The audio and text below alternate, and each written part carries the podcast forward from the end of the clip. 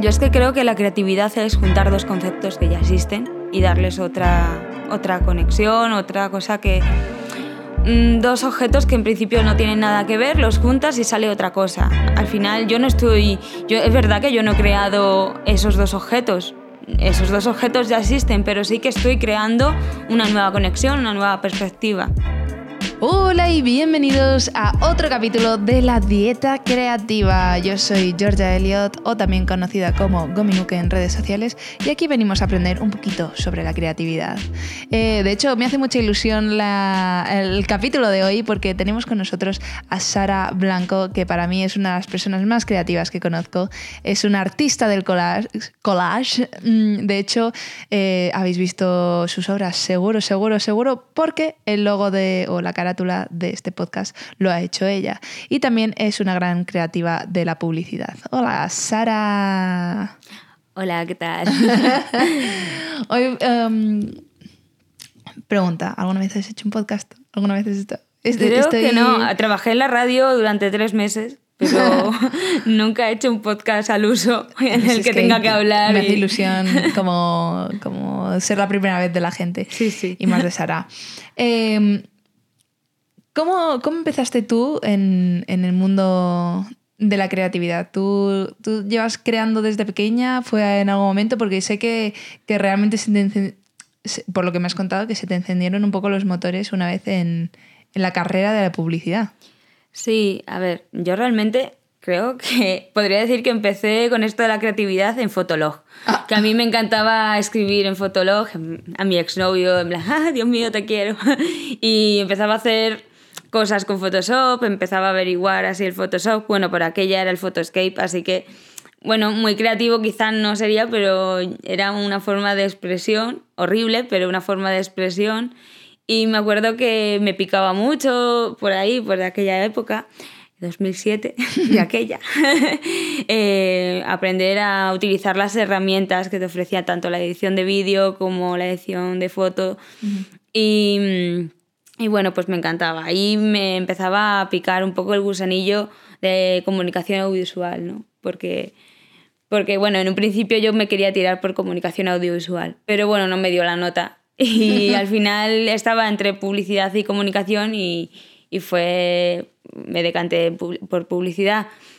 Pero, pero vamos, yo encantada de hacer publicidad. Si no, quería empezar comunicación visual y acabar eh, en publicidad. O hacer publicidad y acabar en comunicación. Luego me aburrí de estudiar y no hice comunicación visual. Pero Adiós. De hecho, empezaste a trabajar incluso, o sea, real, recién salida de. Sí, no de la había, no carrera. había acabado la carrera, me faltaba entregar un poco el TFG, bueno, sin un poco, me faltaba entregar el TFG y hacer algunas cosillas, pero vamos, eh, casi, casi, casi nada más salir nos rescató una agencia, que fue mi primera agencia, y, jolín, aprendimos un montón allí. Bueno, Un hablo día- en plural. Un día hablaremos con Sara de- del valor de eh, hacerse uno mismo las cosas, porque Sí. Sara es un gran ejemplo.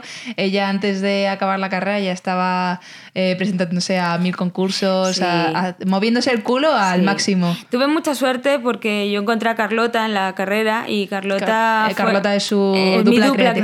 creativa. es decir, voy con, voy con ella a todos los lados, a todas las agencias, hago con ella todo, eh, con- que, ten- que tenga que ver con la creatividad, evidentemente.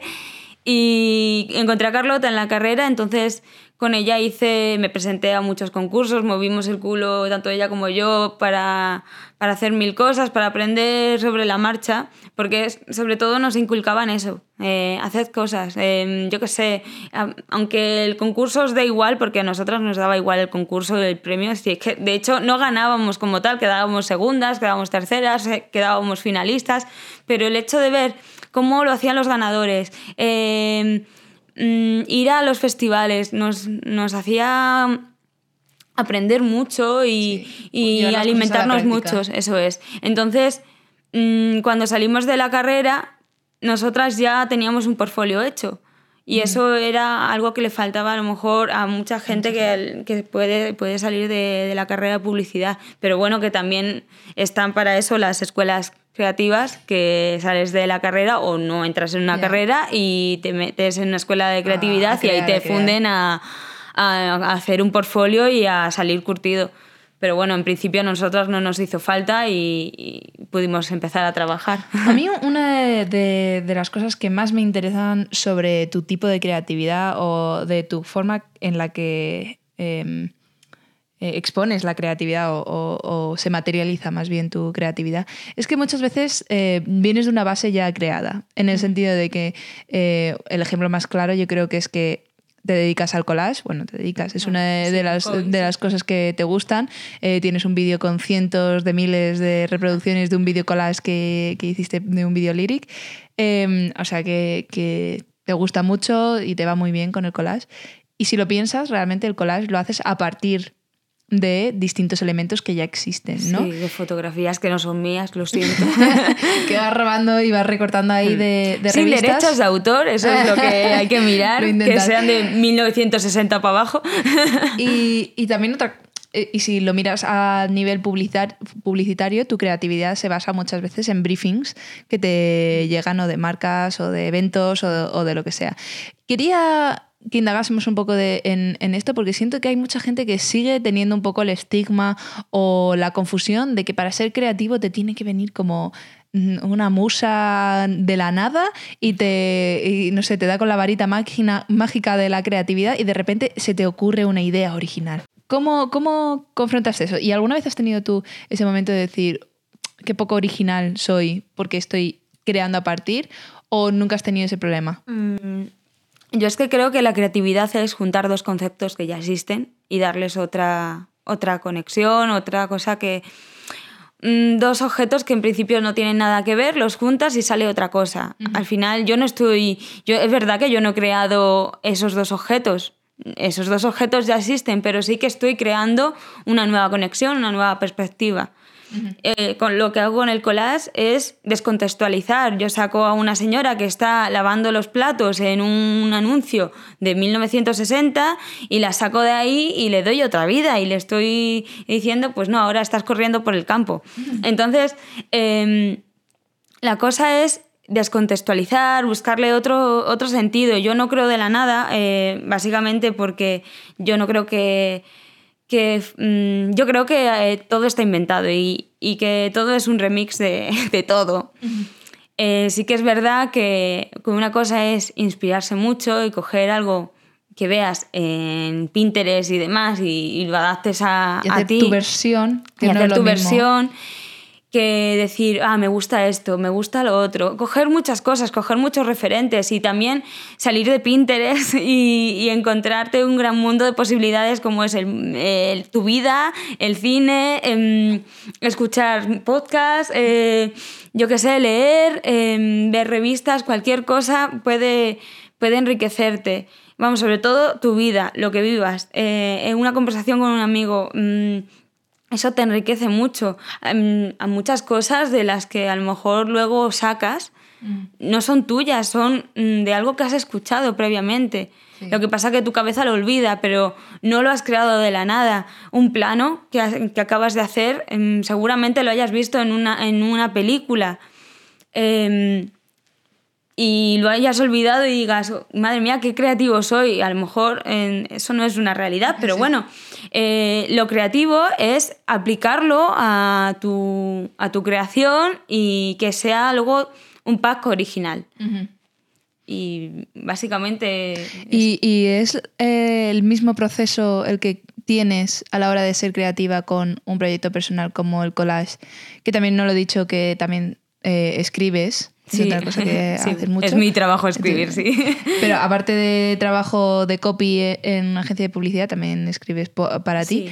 ¿Y cómo, cómo, diferencias el método de creación a, nivel, en plan, obviamente también está la diferencia de que uno trabajas en dupla, ¿no? Mm. Y otro trabajas a nivel solitario. ¿Tú notas gran diferencia de cuando estás en la agencia y tienes eh, un reloj y unos timings y un, un momento en el que lo tienes que entregar a cuando estás haciendo mm. tus proyectos de collage? Sí que son súper diferentes porque cuando me mandan algo yo ya tengo los objetivos muy claros. Sé a dónde quiero ir y cómo, quiero, cómo tengo que acabarlo, ¿no?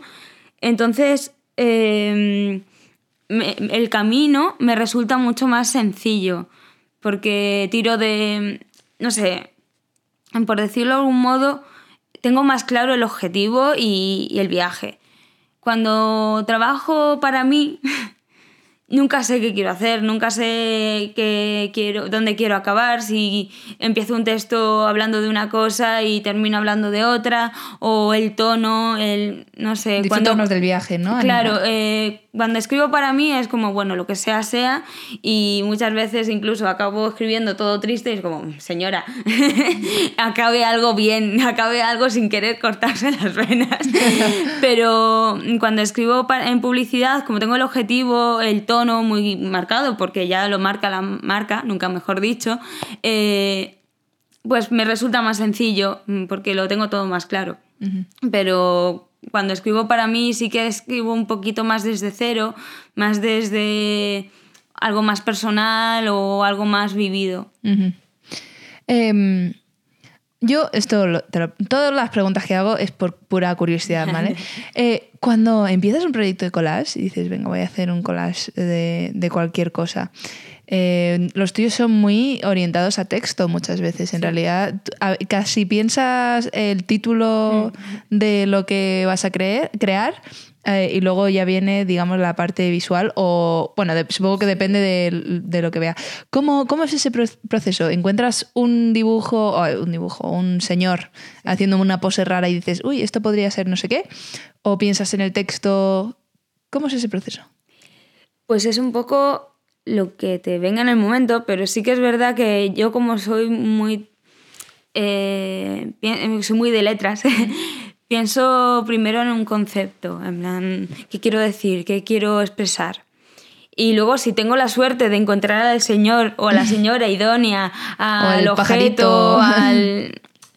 Sí que es verdad que en collage, porque como yo no sé dibujar, por eso he tirado de collage, eh, ojalá pudiera pensar primero en el concepto y directamente lo dibujara, ¿no? Pero muchas veces eh, va en función de lo que encuentres.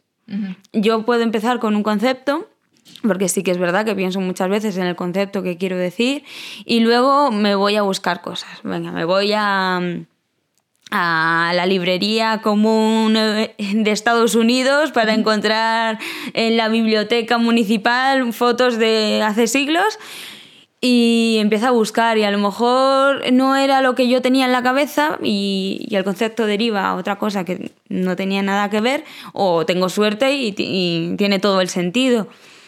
Pero, pero bueno, sí que es verdad que mm, hay veces que me dejo sorprender, y que me pongo a mirar, a ver vídeos, a ver películas súper extrañas, a ver anuncios súper extraños y es como, ay, qué guay, de aquí puedo sacar esto y puedo hacer que haga esto.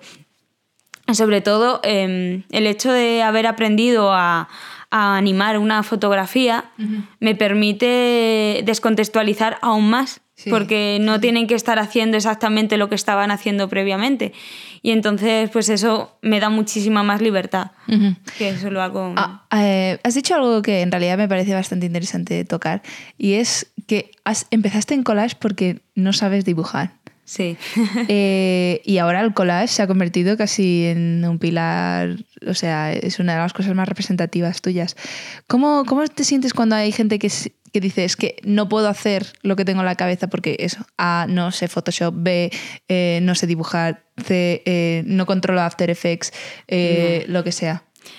A ver, el collage es algo que llevamos haciendo desde pequeños, ¿no? Lo de recortar una imagen y ponerle cuatro pegatinas, yo qué sé, al final, pues cuando hacíamos nuestras carpetas de, pequeños, lo que pasa que son La mía era preciosa, tenía cosas ahí superemos.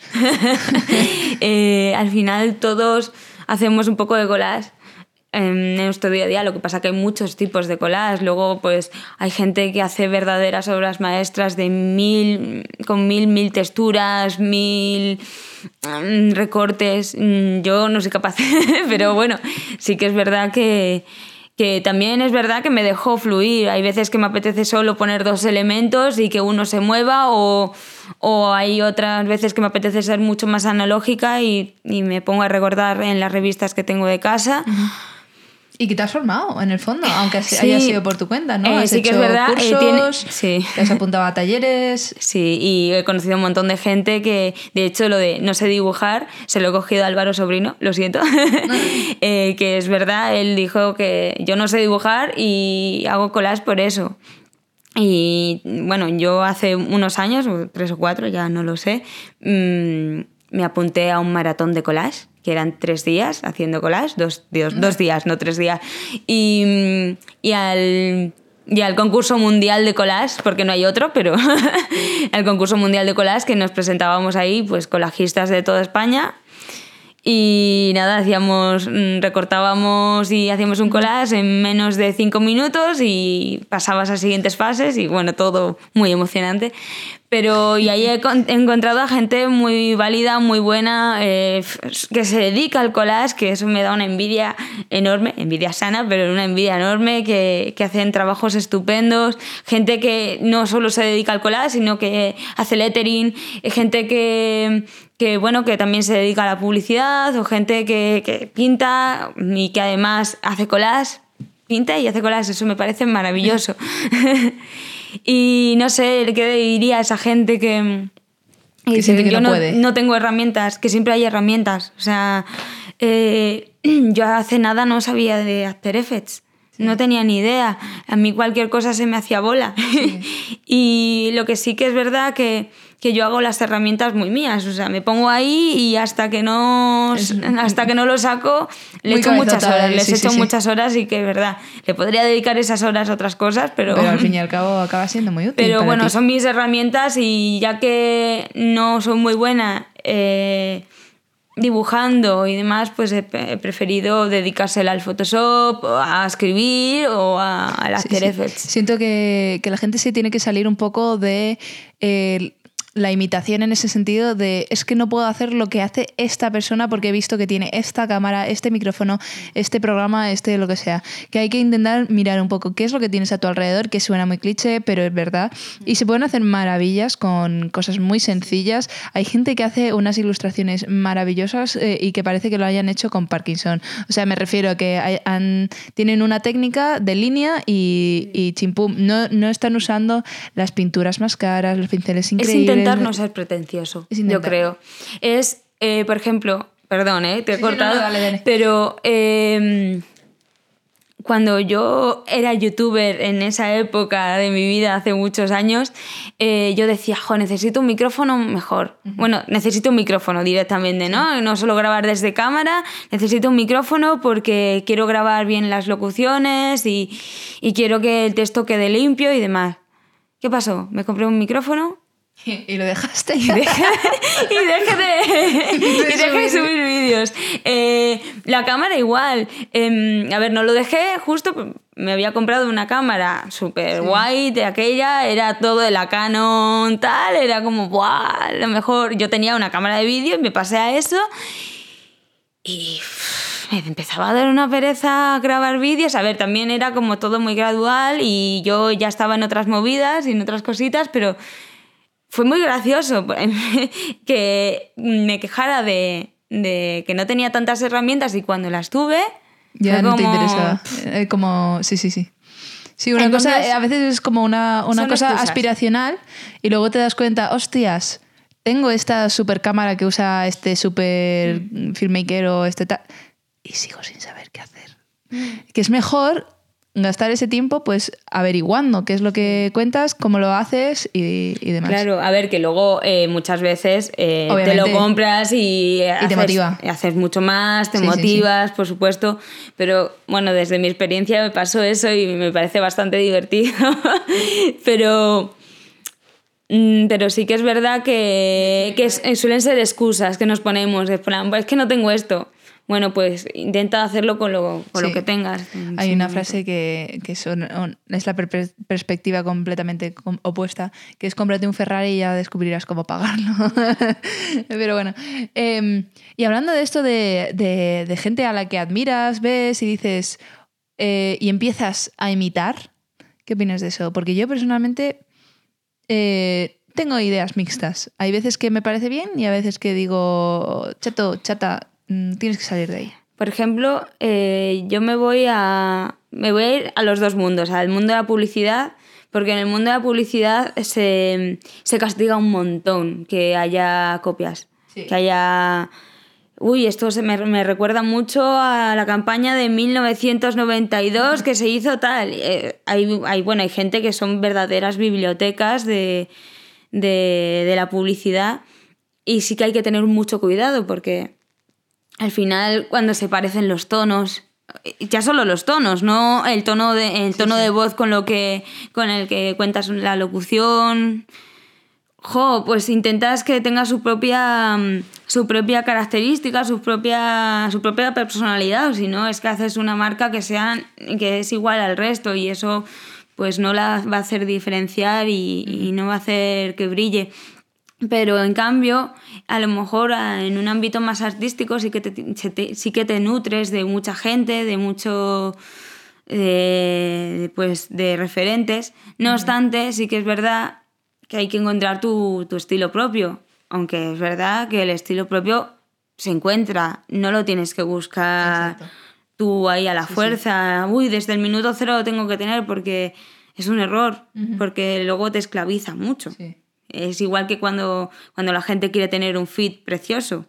Te, esclaviza a muerte. Y a ver, yo lo hago porque estoy esclavizada. yo soy la primera que estoy esclavizada. Y, Esclavizado con las redes sociales. Pero sí que es verdad que, que encontrar tu estilo te encuentra y, Sí. y sin más. Yo creo que está muy bien cuando estás empezando y realmente no tienes ni idea de hacia dónde tirar. Yo creo que ahí, pues la verdad que puede ser muy útil y creo que muchos hemos pasado por ahí de decir, esto me gusta, voy a hacer mi versión. Sí. Yo creo que el problema es cuando em, ya llevas un tiempo y se te empieza a reconocer tu labor creativa. Cuando la gente empieza a fijarse en ti y empieza a ver lo que haces, en ese momento tienes que tener mucho más cuidado y esforzarte el doble, el triple o cuádruple de no ser la copia. Ya, por, y- por mucho reconocimiento que te den, es que al fin y al cabo eres la copia de. Y yo creo que aunque tengas esa validación, en el fondo no vas a estar contento. Y sobre todo, em, no reconocer tus referentes. Amén. sí. A mí eso es lo que me pone triste de todo esto, porque es como, vale, eh, todos mamamos de muchas cosas y yo lo digo desde ya. Yo Sí. aprendí a hacer videocollage con mm, un curso de doméstica de José Valorza, que, al que adoro y me parece un artistazo de los pies a la cabeza. Es un hombre que hace unas maravillas de collage, pero yo intenté, eh, de hecho, cuando acabé de hacer el curso, en plan, intentan hacer algo igual. Pero es súper complicado y sobre todo en el collage hacer cosas eh, no similares es muy complejo porque al final tiras de los mismos de las mismas fotos, bueno, no de las mismas fotos, ¿no? Pero al final blanco y negro y, y otro y algo en color, pues funciona muy bien. Y hay que, y para encontrar tu propio estilo es súper, súper complejo. Pero bueno, o sea, es algo que, que yo qué sé, pues a lo mejor lo tienes, a lo mejor no lo tienes, pero bueno, no pasa nada. Y, y es eso, simplemente eh, seguir reconociéndolo, ¿no? Em, decir, mira, es que me gusta mucho cómo lo hace esta persona, me gusta mucho cómo lo hace la otra, pero cuando tienes reconocimiento parece que a todo el mundo se le olvida, ¿no? Sí. De, de decir, jo, yo aprendí con esta persona. A mí me, me gusta mucho eh, lo que hace esta persona o lo que hace esta otra. Sí. Y, y poco más. Lo que podemos deducir es que en el fondo todo está un poco inventado y hay que encontrar nuestra forma de, de crear nuestro remix de las cosas. sí, claro. Yo quiero acabar esto con una pequeña ronda rápida de, de preguntitas que te voy a hacer, ¿vale? Muy no, no rápida. tiene- no es tan rápido, ¿vale? Vale, vale, Puedes contestar tranquilamente. De acuerdo. Vamos a acabar con la ronda rápida de preguntas. Pregunta número uno. Por favor, recomiéndanos una o dos personas que consideras creativas, que podemos encontrarles en redes sociales, sobre todo un libro, una película. Eh, Si son personas, mejor. Vale. eh, leo mucho últimamente a Rodrigo García, que es un dramaturgo de la leche. O sea, me flipa todos sus libros. Eh, bueno, ahora eh, estoy leyéndome Cenizas Escogidas, pero vamos, Me lo estoy rele- releyendo realmente porque Ah, me encanta cogerlo, abrirlo por donde sea y leerme. Es muy peculiar, es muy, muy peculiar. Escribe de una forma muy. mm, No hay método. Es, lo, es como si vomitara totalmente lo que piensa y además te deja te deja pensando o hay veces que te molesta lo que escribe, que no estás de acuerdo, pero es como pero te, te- Sí. te deja algo, te- no te deja indiferente y eso es por lo que recomiendo. bueno. Recomiendo a José Valorza, como ya, como Como ya he dicho. dicho. Em, eso a nivel de collage. Y, y bueno, pues también... Has dicho dos. ¿Quieres otro? ¿Cómo? Ya has dicho ¿Has dos. dicho dos? Sí. Ah, bueno, pues ya está. ¿Quieres- Bueno, quieres sí, iba a recomendar a, a Carlota, a mi dupla, ya Ole. que he nombrado, pues eh, a Eso está Mítica guay. Brea. Por ahí buscarla. Eh, segunda, eh, siguiente pregunta. ¿Cómo te gustaría verte a nivel creativo de aquí a cinco años? A nivel proyectos. que mi vida fuera un poco remix. Me gustaría que siguiera estando en la publicidad, mi vida, eh, porque al final lo que es lo que he estudiado y me encanta la publicidad. Me gustaría pues seguir haciendo eso. Me gustaría seguir haciendo collage por mi cuenta, pues yo qué sé. eh, ¿No te molaría desarrollándome. que, que collage fuese parte de tus ingresos? ¿O sí, te gustaría? claro, claro que me gustaría. Lo que pasa que tampoco... em, No es tu ambición. Mm, eso es. No quiero. No quiero mm, capitalizar tanto un hobby. Ajá. En este caso. ya he aprendido de eso y simplemente Es me, me- Lo sé, lo sé. Me gusta mucho hacer collage, pero no quiero que se convierta en una obligación absoluta. Me gusta mucho, lo hago.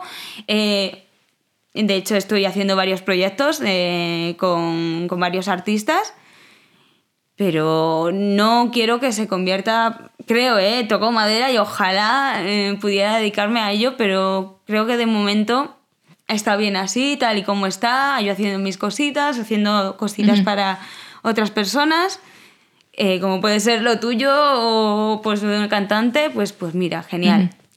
Y... Y pues eso me gustaría también mucho escribir por mi cuenta.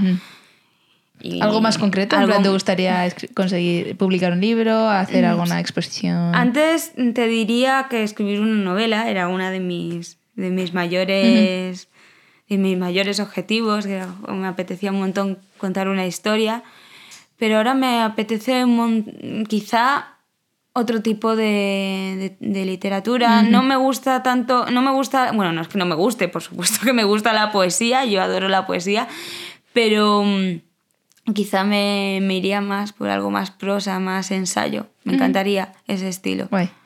Pues la siguiente pregunta es, ¿cuál es la pregunta que más te hacen y cuál es la respuesta? Puede ser, Sara, ¿lo tienes ya? Mm, ah, bueno, eh, depende. ¿eh? Eh, en mi trabajo sí que puede ser... eh, Jolín, en mi trabajo, pues eso, lo, lo tienes ya o, o, mm, o hay que hacer un cambio, hay que Sara, darle una Sara, vuelta. Sara, ¿le puedes dar una vuelta? ¿Le puedes dar una vuelta? Sí, es una pregunta. ¿Le puedes dar una vuelta? Bueno, simplemente porque lo ha pedido el cliente o, o demás. Pero en mi mundo diario, en mi mundo diario, en la vida real, me hacen la pregunta de con qué app haces esto. ¿Con qué app haces un vídeo un vídeo, un video lyric, sí. Y eso sí que es la verdad que... app de mi tiempo y mi esfuerzo en Sí, a ver, sí, yo entiendo lo que, lo que, que ahora hay muchas apps que hacen muchas cosas y que parece que todo se puede hacer con una app, pero... Bueno, yo creo que eso también es... eh, Y porque estamos en el mundo en el que estamos, ahora están haciendo apps que dan gusto. Sabes sí. que a lo mejor, pues, no sé, a lo mejor hay una app de, Sí. De After Effects. Pero Sí. bueno, No, pero- al final After Effects es una aplicación, ¿no? Pero, es una cosa a mí suena que me gusta, muy... que en el sentido de que te están que en el sentido de que estás demostrando eh, algo complejo Sí, aparentemente sencillo Eso es y eso, verdad. eso está muy guay y te voy a hacer la última pregunta Aquí. ¿vale? que es eh, ¿cuál es tu ingrediente secreto de la creatividad o qué consejo le darías a alguien que quiere ser más creativo mi consejo es que lo viva todo muy intensamente. Sí, estoy dando el consejo de ser intenso. De verdad, para mí eh, lo que más me gusta de la vida y de, de la creatividad es creértelo todo mucho, vivirlo, sentirlo, todas las, tanto la tristeza como la alegría, como, como todo, analizarlo todo. ¿Por qué te pasa esto? ¿Por qué a mi amiga le, se siente así? ¿Por qué entender las cosas, ser muy observador? Para mí, em, eso te ayuda a crear. Me ayuda mucho a crear, porque entender las emociones es lo más importante para proyectar las cosas. Muy guay. Pues muchísimas gracias, Sara, por haberte pasado por el podcast eh, y también mil gracias por el pedazo logo barra cartel. No sé muy bien cómo se llama. Soy nueva en portada, esto de la portada, la portada de los podcasts. Sigo siendo una novata. No sé cómo se llaman las cosas. Eh, me lo he pasado súper bien y, por favor seguir a Sara en, en, las redes sociales. No busquéis Sara Blanco porque saldrá una cosa de vestidos de boda. Entonces tenéis que buscar señor, el SRT. ¿No? SRTA en Instagram eh, blanco en Instagram. Eh, lo dejaré todo en la descripción de este podcast igualmente. SRTA blanco en, en Instagram. Eh, luego en, en, Twitter está como Sara Blanco con la última O, es un cero. Y tiene su portfolio con su dupla creativa que es necesitamasperro.com. Es. ha sido un placer. Muchas gracias por pasarte por aquí. Y nos vemos a todos el próximo martes. No os olvidéis de comentar el podcast en Twitter con el hashtag La Dieta Creativa si tenéis algo que comentar, alguien que queráis que invite, eh, decirle cosas bonitas a Sara. Hasta luego. Hasta luego.